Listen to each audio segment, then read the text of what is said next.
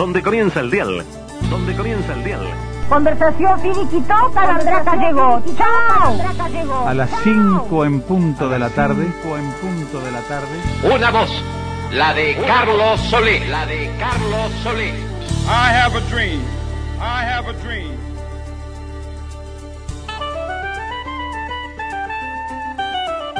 Comienza un programa de radio.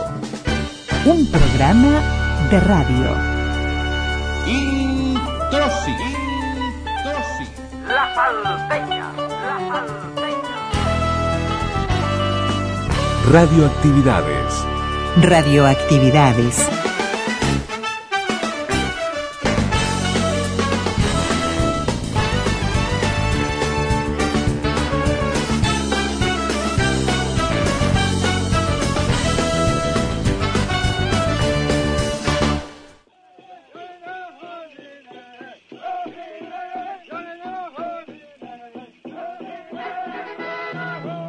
Y comenzamos el programa de sábado con Fito Páez, Tercer Mundo. Martín, yo no me quiero reír, por favor, Martín. No, no, no, basta de capricho. Te vistes y vas a tu casa. ¿Qué tal, amigas y amigos de Radio Uruguay y de Radio Cultura, de las radios públicas? Desde los 1050 onda media, los 94.7 frecuencia modulada, Montevideo, los 1290 kilohercios de Radio Cultura y la red de frecuencia modulada eh, del interior, de todas estas radios públicas en todo el país. Los sábados y domingos a las 12 en Radio Uruguay y por Radio Cultura de 20 a 21 horas. Todas esas posibilidades para escucharnos, también el resumen semanal de las 6 de la mañana de los domingos por Radio Cultura. Le damos la bienvenida a quienes hacemos radioactividades, Luis Ignacio Moreira Lula, Daniel Ayala. Comenzamos con Fito Páez. La Mona Jiménez con Mickey Rourke Mirando las chicas del Booty Club La banda de rock que más chicas quiso Entrando muchachos al Caracas Hilton Coca, Coca, Coca, Coca, Sarli Coca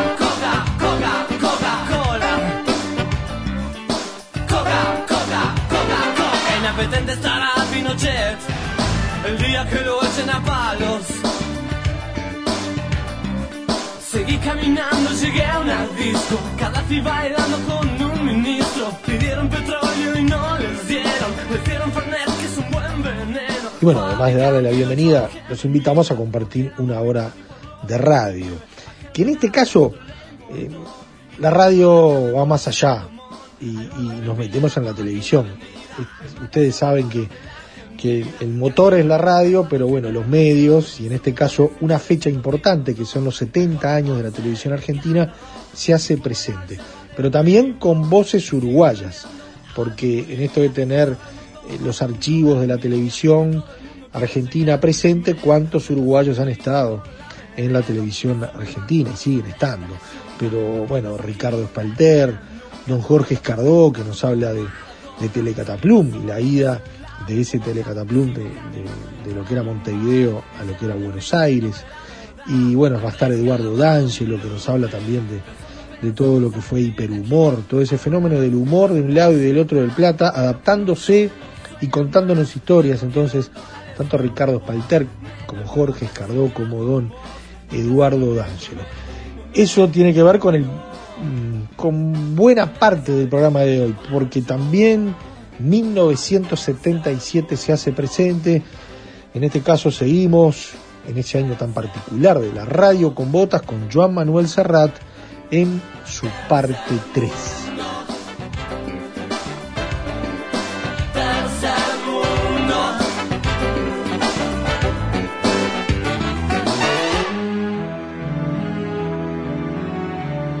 Facebook.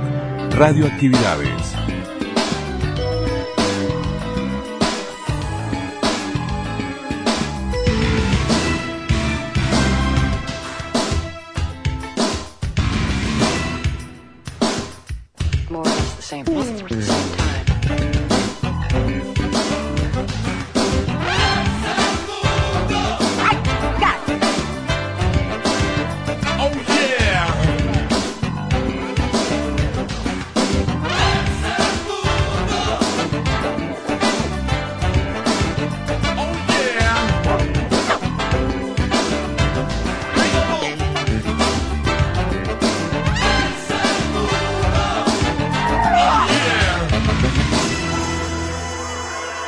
Correo arroba radioactividades.org.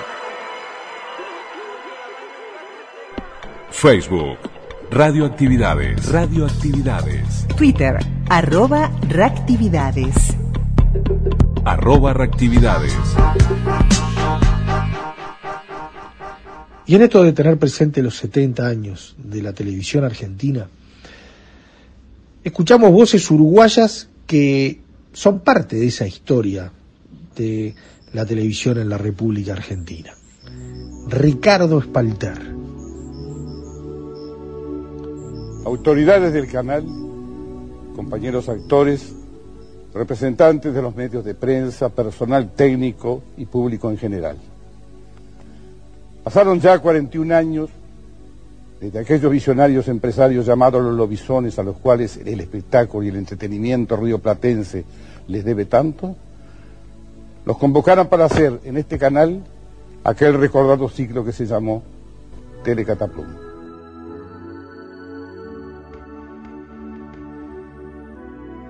Actor, nacido el 14 de abril de 1924. Comenzó en La Máscara, si el asesino fuera inocente, con dirección de Denis Molina en el año 1956. Interpretó numerosas obras en ese grupo y en Club de Teatro, dirigido por Gustavo Adolfo Ruecker, Weissel, Musitelli, Blanco, Otermin, Struch y otros. Después de un largo paréntesis, volvió al teatro en la pieza Garúa de Ricardo Prieto en el año 1993. Pero en 1995 interpretó un papel en Desayuno en Manhattan con Beatriz Massons y en cine comenzó con La Raya Amarilla en el 62. Filmó tanto en Montevideo como en Buenos Aires y el último de ellos fue El Dirigible con la dirección de Pablo Dota en el año 1994 aquí en Montevideo. Si bien nosotros, sus integrantes, veníamos de distintos ámbitos de la actuación, inmediatamente afloró una química entre todos que convirtió al grupo en algo homogéneo y que a decir de crítica y público cambió la forma de hacer el humor en la televisión. Grandes musicales, parodia de espectáculos, números mudos, pantomima y un humor sano, claro y contundente fueron las marcas registradas de esta troupe que rápidamente ganó los favores y la adhesión del público del Uruguay. Y que además posibilitaron la llegada del grupo a la República Argentina, en donde se repitieron los éxitos y donde fue el comienzo de una larga carrera poblada, poblada de personajes que quedaron en el recuerdo de todos, de situaciones y gags que aún se recuerdan y de un anecdotario rico y, ab y abundante. Pero sin dudas, su actividad más conocida fue durante muchos años en televisión, medio en el cual consolidó su prestigio de actor cómico. Así actuó en Canal 4, 5, 10, 12 de Montevideo, en los canales 7, 9, 11 y 13 de Buenos Aires, en los canales 7 y 13 de Santiago de Chile, programas en los que intervino en esos países, bueno, Telecataplum, Jaujarana, Upumorpo, Frente a Frente, Medio Mundo, De Calegrón, Comicolor y otros. Nuestra labor nos posibilitó trabajar con grandes de la escena rioplatense, y al poco tiempo también llegamos a Chile y más tarde a Venezuela, lugares donde nuestros productos fueron también aceptados y aclamados, comenzando a filmar películas, a estrenar obras de teatro y a hacer representaciones. Personales todos basados en nuestro estilo de hacer humor directo y distinto. Y de distinto, muchos fueron los programas que hicimos a lo largo y a lo ancho de América Latina. Upumorpo, Caucarana, Come color, Humor, entre otros personajes entrañables como el Toto Paneagua, el hombre del doblaje, Renato Amigo el payador Gavino, Don Cristóbal, entre tantos otros, permanecen en la memoria y en el corazón del público. En el curso de su carrera también actuó en Venezuela, en Cuba, invitado a festivales de cine y televisión y en los Estados Unidos. Y en su larga trayectoria recibió múltiples premios, Ariel en Montevideo en el año 1963, el Círculo de Plata en Rosario, Argentina en el año 1974, Martín Fierro en Buenos Aires en 1975, Obelisco en Rosario, Argentina en el 77, Premios Tabaré aquí en Montevideo, y también el destacado Premio Conex de Buenos Aires en el año 81, por el cual fue designado una de las cinco mejores figuras de la historia del espectáculo argentino en la disciplina radio y televisión, como actor cómico, por un jurado presidido por Ulises Petit de Murat. Por su participación en Telecataplum, se le consideró en Buenos Aires como un maestro de la actuación cómica.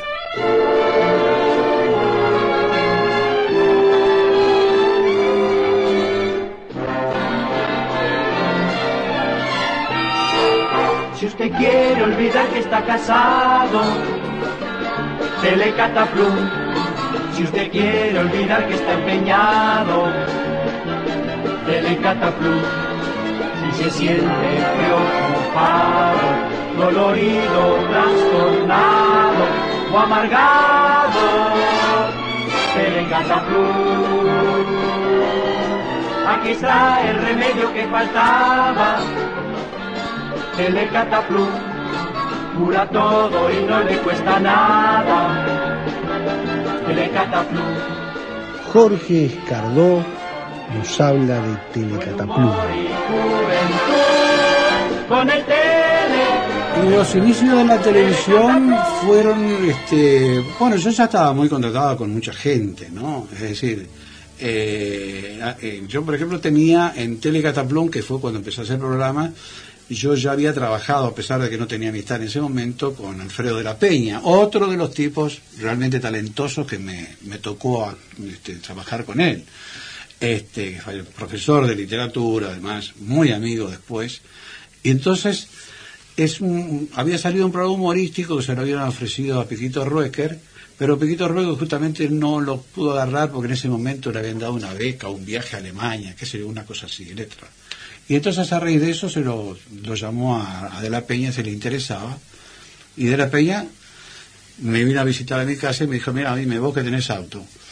Y si no me das una mano. Porque yo trabajaba con él en el circular, le hacía toda la banda de sonido. De todas las obras que hizo él, ¿no? Y entonces eh, eh, le digo, sí, cómo no. Dice, ¿y el auto para qué lo querés? No, dice, para llevar algunas cositas de utilería y todo ese tipo de cosas. Y yo empecé a trabajar con él. Así empecé. Los dueños de, de Telecataplum, que eran Jorge Daniel Sheck, y el elenco en general, estaban convencidos de que quien me pagaba era de la Peña. Y yo seguí trabajando el año ese. Cuando terminó, vino Daniel Sheck, que era uno de los dueños, y me dijo, Ricardo, a nosotros nos gustaría que, que usted el año que viene también estuviera. Y yo, sí, bueno, pero escúcheme una cosa. Yo voy a estar, pero si gano cuatro veces más, porque. ¿no? Bueno, déjemelo pensar. Y el otro día vino subiendo la escalera del diario, me dijo, si es Carlos, no hay ningún problema.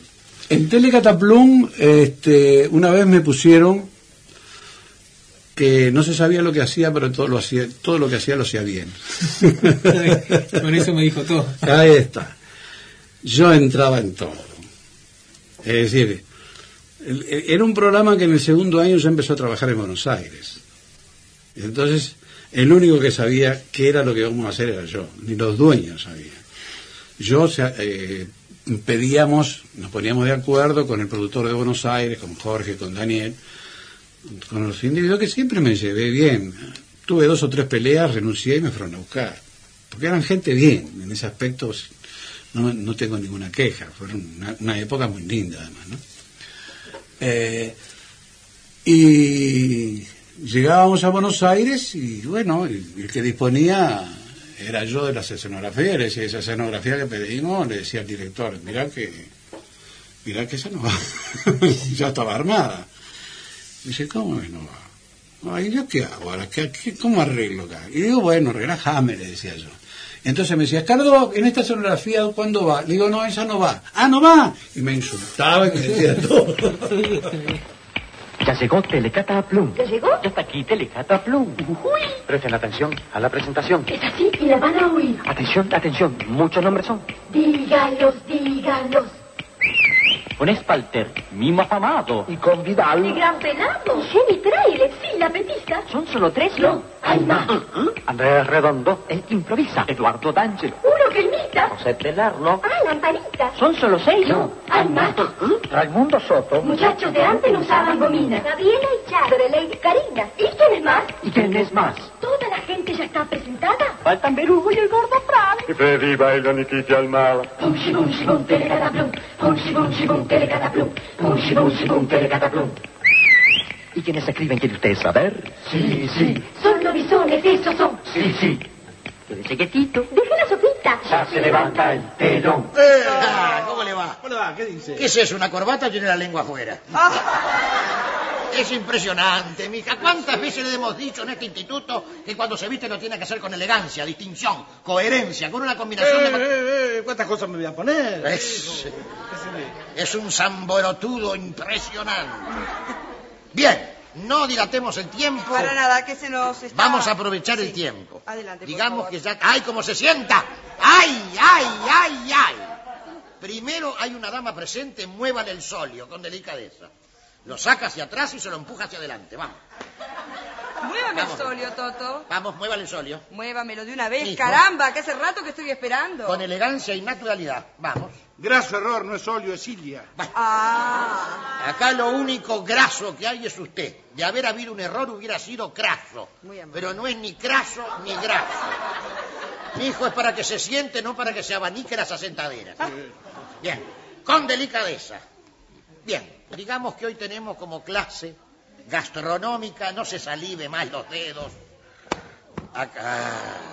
No, usted no es un lactante ni esto es un babero. La toalleta va delicadamente superpuesta sobre el muslo. ¿Y lo que se me cae acá? Le va a churretear todo. ¿Qué va a hacer? Ah. Mire, mire, mire, mire, mire, mire, mire, mire, mire el destrozo, mire. Mire cómo escalandraja el... ¡Ay, ay!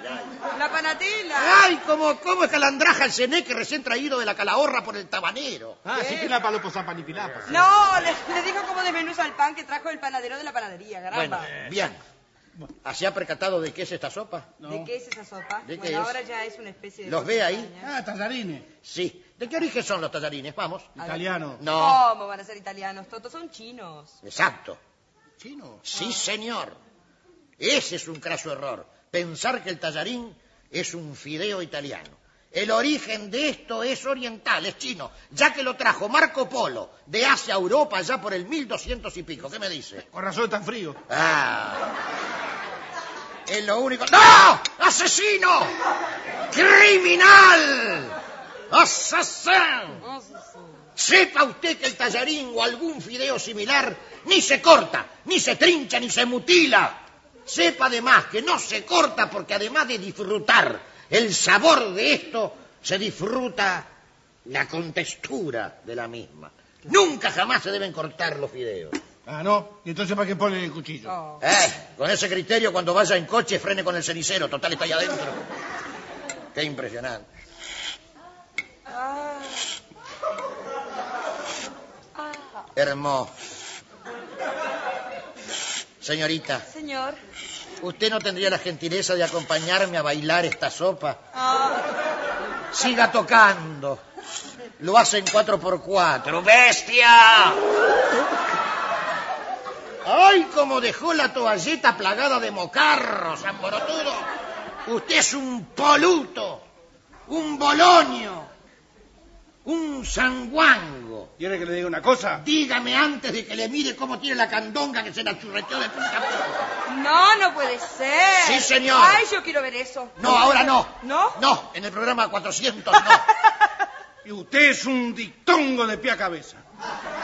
Y más le voy a decir una cosa. ¿Qué me dice? Mañana si quiero vengo y si no, no vengo. Es inútil, mija. El que nace para pito jamás. Yo dudo, tu duda, el duda, mi duda es más grande y más ruda. Ella crece y se anuda en una red sutil.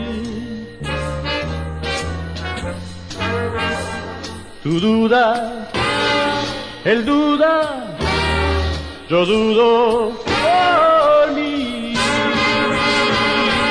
Duda, duda, duda, duda, duda, duda grande, duda ruda. Mi duda es, tu vi o no tu vi.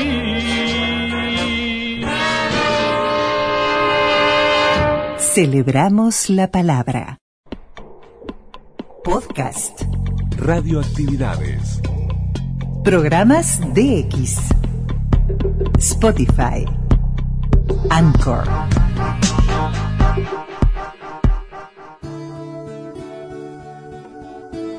Y seguimos teniendo presente la televisión argentina y su historia como pretexto los 70 años de la televisión argentina. En este caso, Eduardo D'Angelo nos habla de hiperhumor.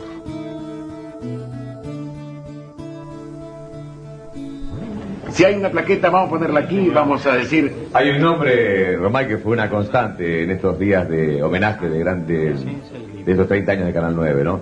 Que es el nombre de Miguel de Calazán. Todo el mundo lo menciona con, emocionado mi recuerdo, como no también, Mi ¿no? brazo derecho, este, por no decir este, mi brazo izquierdo también, porque hay otro hombre que también vamos a recordar ahora, Miguel de Calasanz, este, un periodista excepcional, hermano de otro gigante de la literatura y el periodismo argentino, León Boucher, realmente marcó este, posiciones muy altas en la imagen de este canal, conduciendo el especial, produciendo Tropicana, este, y todos los shows que se nos ocurrían. Él estaba haciendo, tenía una intuición, una piel, un sentido musical, una, un perfeccionismo, una capacidad de estructurar programas que evidentemente se fueron con él. Yo diría que fue una especie de inventor de la revista musical en la televisión, sí, ¿no? sí, sí, en la televisión, porque le faltaba lo grosero y por eso no llegó a la revista porteña.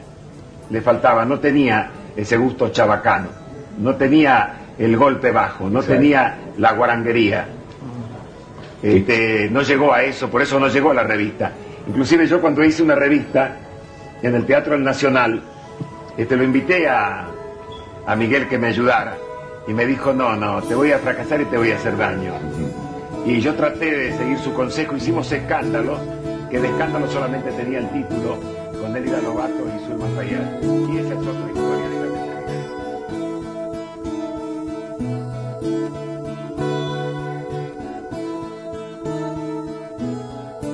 sabía qué es lo que funcionaba y no funcionaba. Cuando nosotros estábamos haciendo, me acuerdo, habíamos hecho Telecataplum, dejamos Telecataplum, formamos Jaujarana, después Jaujarana se acabó en Buenos Aires, y, bueno, hacíamos acá Montevideo, y- y- y después hicimos Upumorpo, y después volvimos a hacer este Comicolor, cuando empezó el color en la televisión, que fue bárbaro. Y me acuerdo que estábamos en Canal 9, que a él le dan el canal de vuelta, porque se le habían sacado los militares el canal. Fue el único que le dieron el canal. Y me acuerdo estábamos en Canal 9, y él siempre nos quería tener. Digo, al grupo, ¿no? Y este, y me acuerdo que un día estábamos haciendo este, hiperhumor, hacíamos, y teníamos, no sé, unas chicas, modelos argentinas, eh, y bueno, hacíamos sketch y todo. Entonces un día él toma el canal, que lo primero que hizo fue limpiar toda la cantidad de programas, me acuerdo de aquella época, ya no me acuerdo, 78, no me acuerdo. Eh, programas que él lo veía que no, esto no funciona, está, está. Siguió con Grande Valor del Tango, lo único que quedó, y a nosotros nos aguantaba, nosotros teníamos 3, 4 puntos de rating. Dije, bueno, a nosotros nos va a venir el, el- cualquier momento, porque antes los canales te contrataban 6, 7, 8 meses en el año. Hoy te contratan 10 días, si no marchás afuera. Este, y un día me acuerdo estábamos ahí y, Basurto y yo éramos los libretistas en esa época de, de, hiperhumor. Y entonces me llaman de arriba, viene la productora que estaba con nosotros, me dice, eh, Alejandro Roma quiere hablar con Basurto y contigo. Yo hablé con Basurto y ya está. ¿Qué pasa? Entonces eh, Roma dice, ¿qué pasa con ustedes? Porque el programa de ustedes es fantástico, tienen ideas brillantes, pero falta algo ahí, ¿qué es lo que pasa? Y no sé, no sé qué es lo que falta. Yo quiero hablar con todos los muchachos. Entonces me acuerdo que invitó al otro día, el otro día, como viajábamos Buenos Aires, Montevideo, nos invitó a almorzar. Y trajo unos cuantos tapes de, de, de, de, hiperhumor, se mataba. Después estas cosas tan bárbaras. Y entonces dijo, ¿saben lo que le falta a ustedes? Ustedes no tienen minas. ¿Cómo minas? Sí, sí, le faltan esas mujeres en ese momento estaba muy de moda. Bueno, Olmedo con Porcel tenían esas mujeres. Yo, yo, yo, yo me juego la cabeza. Usted tiene que tener dos o tres elementos femeninos fuertes que el hombre. ¡Ah, mira qué mismo, qué tía! Y ahí fue cuando, a ver, le dijo al secretario, decime, Yuyito González, ¿qué está haciendo? Nada, tuvo con Porcel, pero no está. Que la traigan para el programa. La otra, Noemí Ana, que aquella la está, que la traigan para. Entonces ahí nos puso ya dos o tres, cuatro mujeres, elementos femeninos fuertes.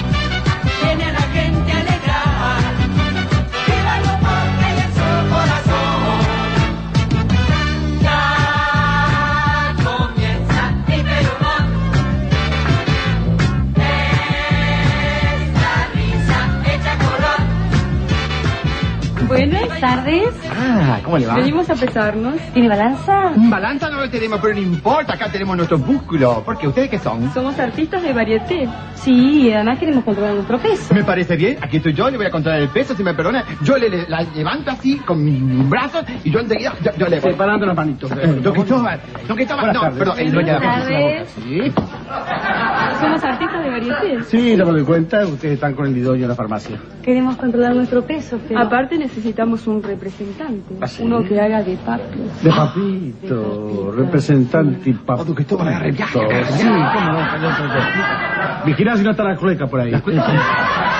Bueno, pero antes vamos a ver si tiene condiciones, este, ¿qué, qué hacen? ¿Recitan? Ah, sabemos bailar, cantar. Ay, no, venga, Ay, ¿Quiere que le hagamos una prueba? ¿Cómo no? Usted lo pedí. Ay, mamá, ay, me tengo, ay, no, don Cristóbal, mira qué bonito, Pero oiga, necesitan pesarse porque están, Sí, sí, están- sí, habría ya. que pesarla. Yo la voy a pesar. Bueno, la voy a la- pesar yo porque la yo, peso, ya yo la peso. tengo una vieja costumbre ya de chico. Yo con las manos nomás me doy cuenta. Cristóbal, ¿qué estás haciendo ahí? Mira que me estoy vigilando. Quiere, quiere pesarla. No, eso se encárgate vos. vos. Ay, Cristóbal, cierra los ojos. Cierra los ojos, apartate un poco. Murmullo, encárguese usted de pesar a las chicas. Y no la voy a pesar, señora. Qué bien, señora, que está. Bueno, seguí, que seguí, murmullo, seguí nomás. Dame nómina. ¿Y qué me decís ahora? ¿Vos también querés pesarlas? No, bueno, sí, sí. Bueno, está bien, te vamos a... Pesala, pesala. Pues, gracias. ¡Ay! ¡No Vámonos. Vamos a la balanza de enfrente. No se vaya, no se vaya. Me hubo un malentendido. Usted me la vas a sacó ahí. ¿Cómo vos me la vas a pagar? Usted me la- Ahora vas a lo que fue. No, esa no es- Escúcheme, perdón. No es- Yo no soy de este tipo No. de, de, de venir con cuentos. No, de- Pero este con una rubia y con una morocha que llegaron a retirar. ¿Qué quería? Ya quería pesar el mismo con su propia marra que que agarrar. Pero parece mentira. Con esa gordura y hablándole a una foto, pero... ¿Sabe lo que pasa? Tiene alma de machista, señora.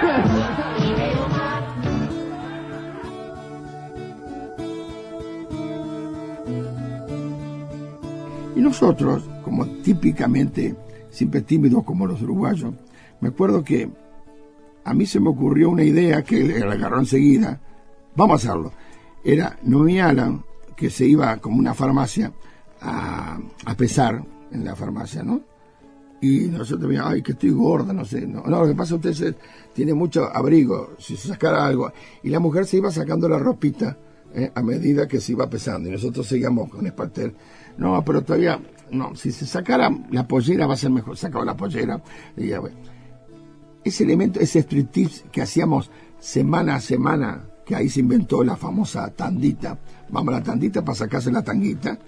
Fue una pegada de entrada. Yuyito González, por ejemplo, yo soñaba con la chica que había de las famosas fotos Kodak, que estaba esa, esa que está con el rollo, ¿viste? Y entonces yo venía, miraba el cartel, y estaba el cartel, una foto grande de Yuyito, pero cuando se iba a perder, Yuyito se transformaba en Yuyito, en serio. Me decía, ¿cómo anda el rollo, murmullo? ¿Eh? ¿No te crees que te cargue la máquina? Y yo me ponía a hablar con la foto. Digo, venía a y ¿qué estás hablando con la foto? ¿Qué tiene que ver? No es una foto, es realidad. Cállatelo. Esos dos personajes de entrada fueron brutales. Después un día dice, ¿qué pasa? ¿El topollillo que está dónde está? No, lo había contratado y nos metió el topollillo en, en, Hiperhumor que lo animaba con Berugo. Y qué sé yo, al, dos meses, eh, Hiperhumor fue una audiencia de miedo con esto. Cambió todo. Y bueno, se impuso un estilo. Pero era un hombre, te repito, de, de Roma, eh, que son tipos que saben. Acá los productores, lo- los, dueños, no sé, los dueños no porque están en otra, pero el, director artístico, no sé. Por eso falta, eh, si no está el elemento humano, que es el, creativo allá adentro, te vas quedando sin material. Este, y, bueno, yo reconozco, tanto Imperio como en este caso el argentino Roma, eh, fueron los dos productores realmente que, a mí me impactaron y que bueno, reconozco que esos tipos sabían lo que hacían.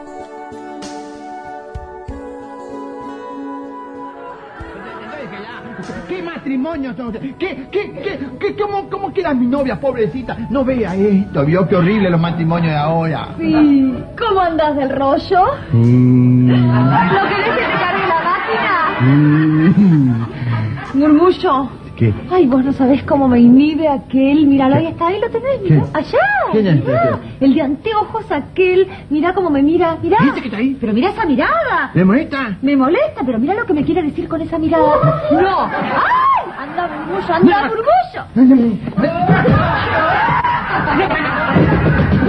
¡Esto! Un momento, cuidado con poner la mano encima de este hombre. ¿Qué? ¿Qué? ¿Le está molestando a mi novia? ¿Qué molestando? No, por favor, este hombre es el fundador de esta dinastía. ¿El fundador? Sí, señor. Oh. Sí, señor. ¿Y qué hacía de día? Porque de noche está... No, eh, es gracias a él estás comiendo vos.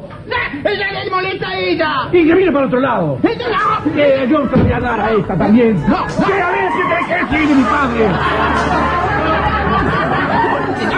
Me pobrecito, no me da tonto.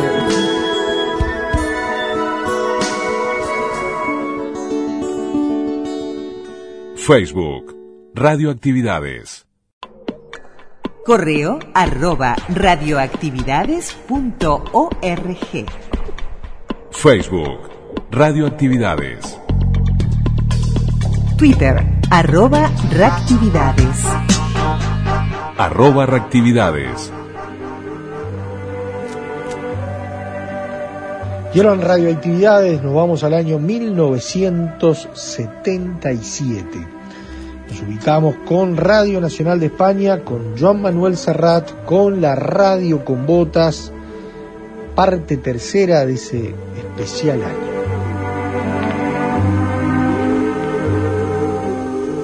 La verdad es que la radio con botas es la leche.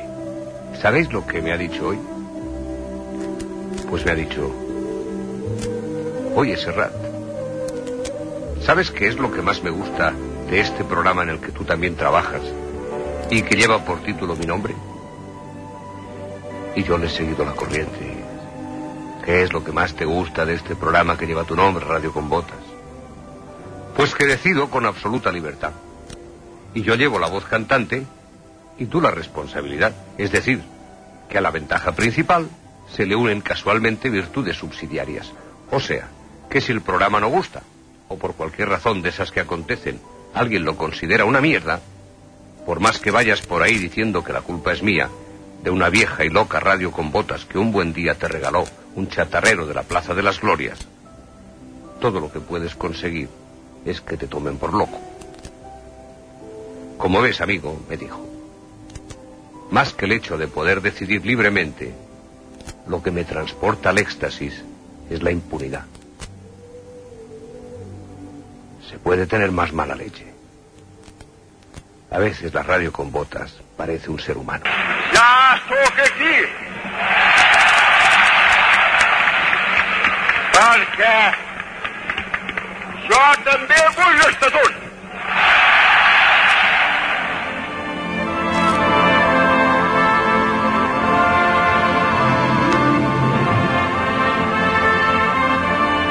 Ya hacía tiempo que corrían por ahí aquellas pegatinas con el lema Volem l'Estatut y que se pedía el retorno de Josep Tarradellas y Joan, presidente de la Generalitat de Cataluña en el exilio. La manifestación más concurrida de la historia de España, aquella del 11 de septiembre de 1977 en Barcelona, exigía la devolución del Estatuto de Autonomía para Cataluña. Aquel millón de personas en la calle, unido al espíritu de las elecciones del 15 de junio, obligaban al gobierno a ceder. Tarradellas había anunciado que no volvería a Cataluña, su Cataluña, si no era en calidad de presidente de la Generalitat. Y así se lo dijo a finales de junio al rey Juan Carlos I de España y al presidente Adolfo Suárez.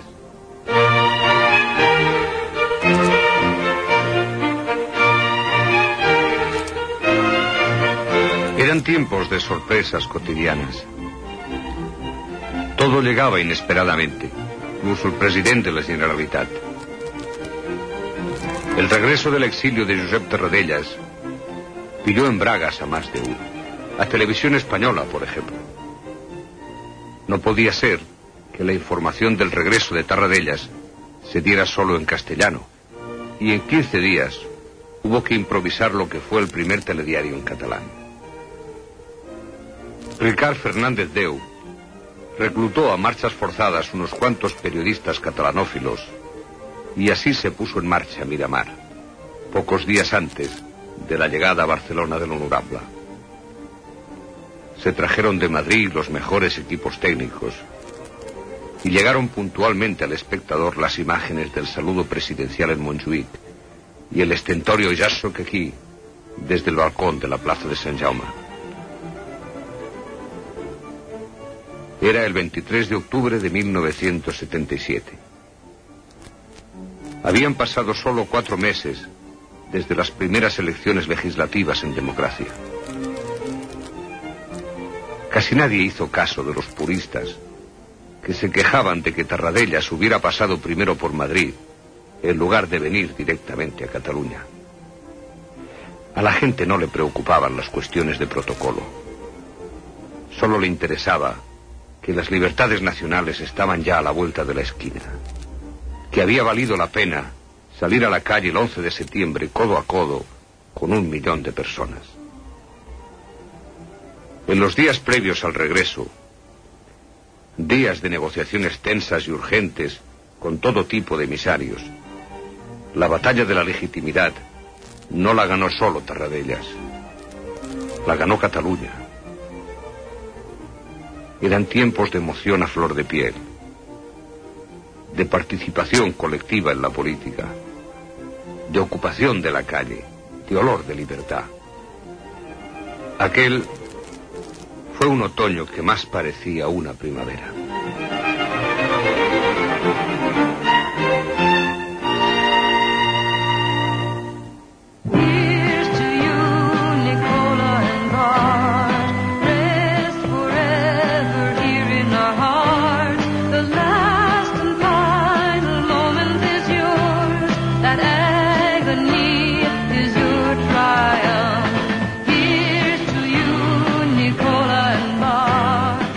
Tarradellas había esperado 40 años para ver la restitución de sus derechos. Sacco y Vanzetti, 50 años tuvieron que esperar. desde aquel 1927, en que fueron ajusticiados hasta que el gobernador de Massachusetts les rehabilitó el año de 1977. Pintor nacido en mi tierra, con el pincel extranjero,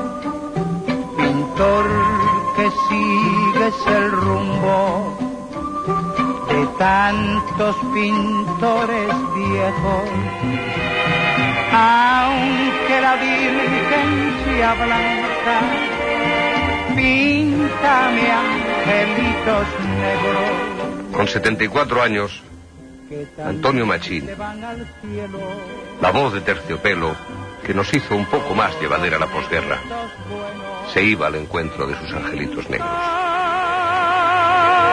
Es eso, es eso que me correo con la juventud, que la juventud de ahora sigue admirándome como la juventud de, mi, de los tiempos míos. Bueno, los tiempos míos que siempre, que siempre siguen siendo mis tiempos, los de ahora, porque es que es la juventud de ahora la que me mima, me reclama, me adora y me respeta. Ese debe ser el secreto, el por qué se sostiene Antonio Machín. pintor de santos de alcoba, si tienes alma en el cuerpo, porque al pintar en tus cuadros te olvidaste de los negros. Siempre que pintas iglesias, pintas angelitos bellos pero nunca te acordaste de pintar un ángel negro.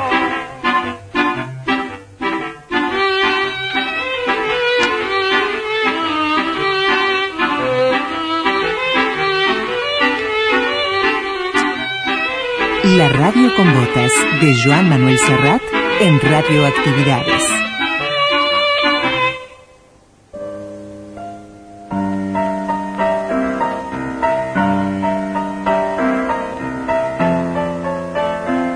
En un principio eran cuatro hermanos y como en el tango, ella era una santa. Esta fue la madre, por supuesto, la que tuvo que soportar en su propio hogar lo que sería premonición de la locura destinada a invadir el cine. Eran cuatro hermanos y cuatro hermanos los llamados, pero solo tres los elegidos.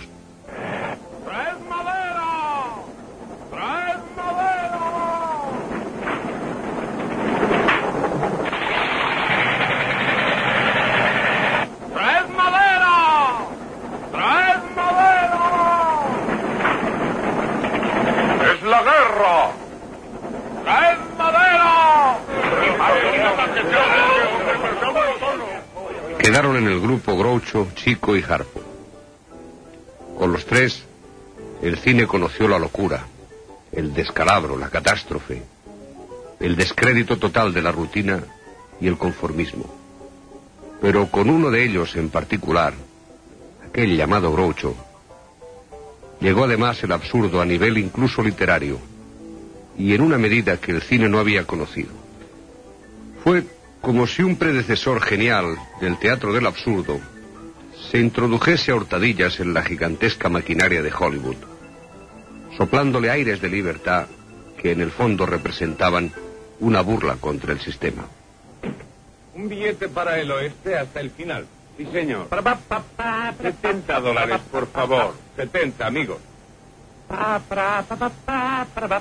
No se moleste contándolos.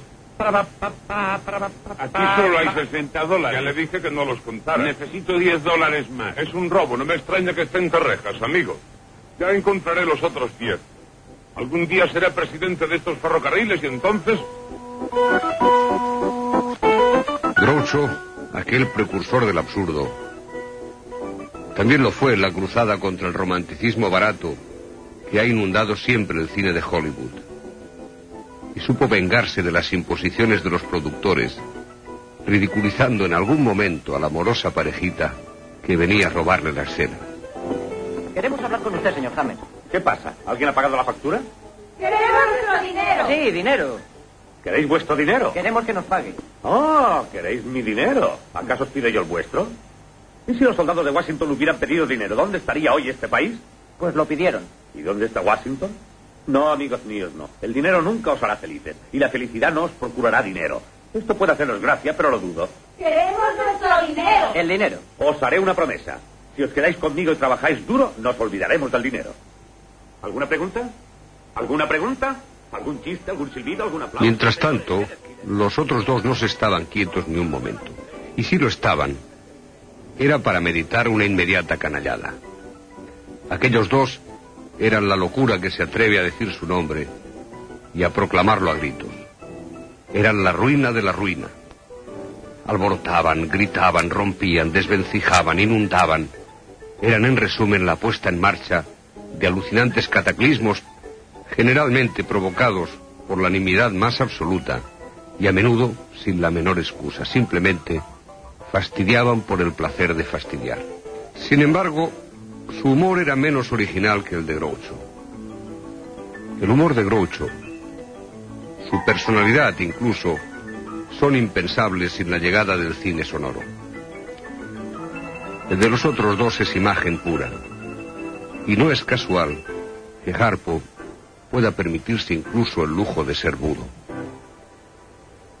Cuando los hermanos Marx se separaron, Groucho siguió reinando en Hollywood y sus frases públicas hicieron historia. Por ejemplo, cuando le preguntaron por qué no había visto Sansón y Dalila, contestó que detestaba las películas donde los hombres tenían más tetas que las mujeres. Mientras duró, el humor de Groucho Marx fue una ganga para todos los amantes de la fantasía. Entre él y sus hermanos estuvieron a punto de destruir ciudades enteras. Pero no importa. Con el edificio mítico que supieron construir a base de risotadas, los hermanos Marx quedan sobradamente redimidos.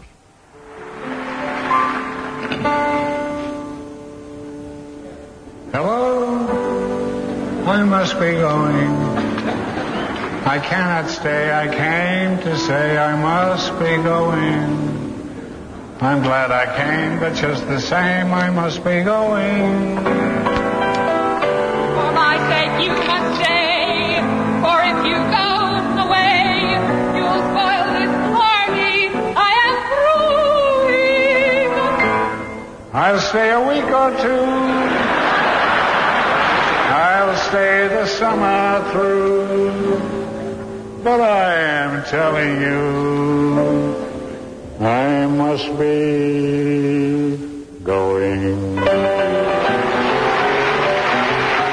Para un mortal cualquiera, el lenguaje de Groucho Marx quizá le pueda parecer un disparate. Pero no crean ustedes que debían ser muy distintos los juegos de palabras empleados en las negociaciones que acabaron dando a luz a los famosos pactos de la Moncloa y que firmaron todas las fuerzas políticas con representación parlamentaria.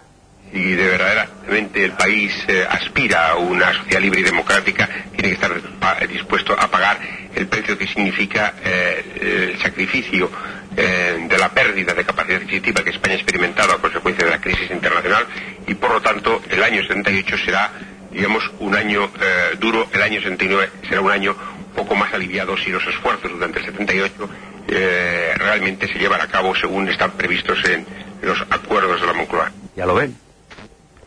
Y nos lo dice, ni más ni menos, que el profesor Fuentes Quintana. La verdad es que después de haber estado tanto tiempo con el culo al aire, aquello de apretarse el cinturón era una bendición del cielo.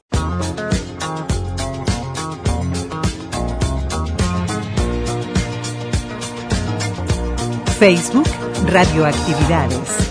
Twitter, arroba reactividades.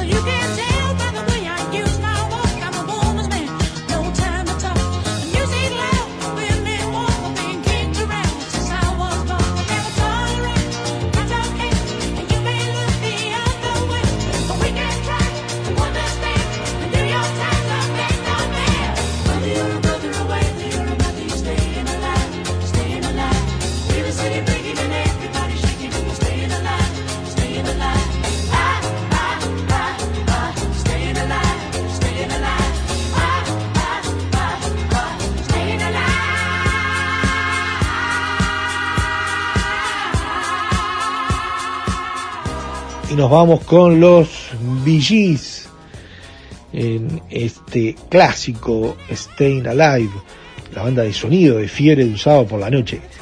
Qué momentos allá por el 77, ¿no? Por los por esos años en donde era la fiebre de los VGs y la fiebre de sábado por la noche, sábado a la noche.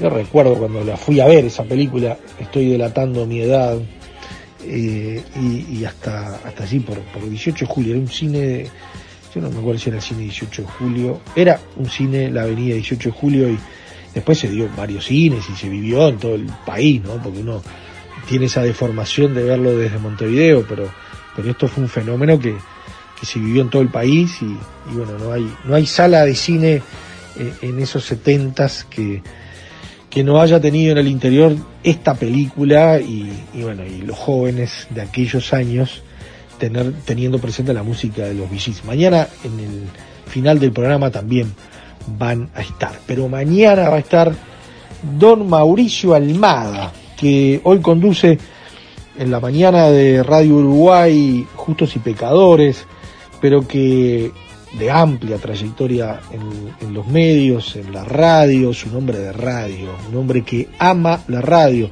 emisora del Palacio, Radio Mundo, Nuevo Tiempo, Septiembre FM, Caro, El Espectador, Oriental, eh, bueno, también estuvo en la producción de, televisión, eh, dedicado, bueno, hizo su libro de Crónica de una Infamia, también muy presente en lo que es la actividad periodística de don Mauricio Almada, que esas voces características, ¿no? que, realmente uno la escucha y sabe eh, que, es parte de, de, las historias, pero también del presente de la radio uruguaya, ¿no? Hombre, que estuvo en todos los horarios, de mañana temprano, mitad de mañana, tarde, noche, eh, madrugada.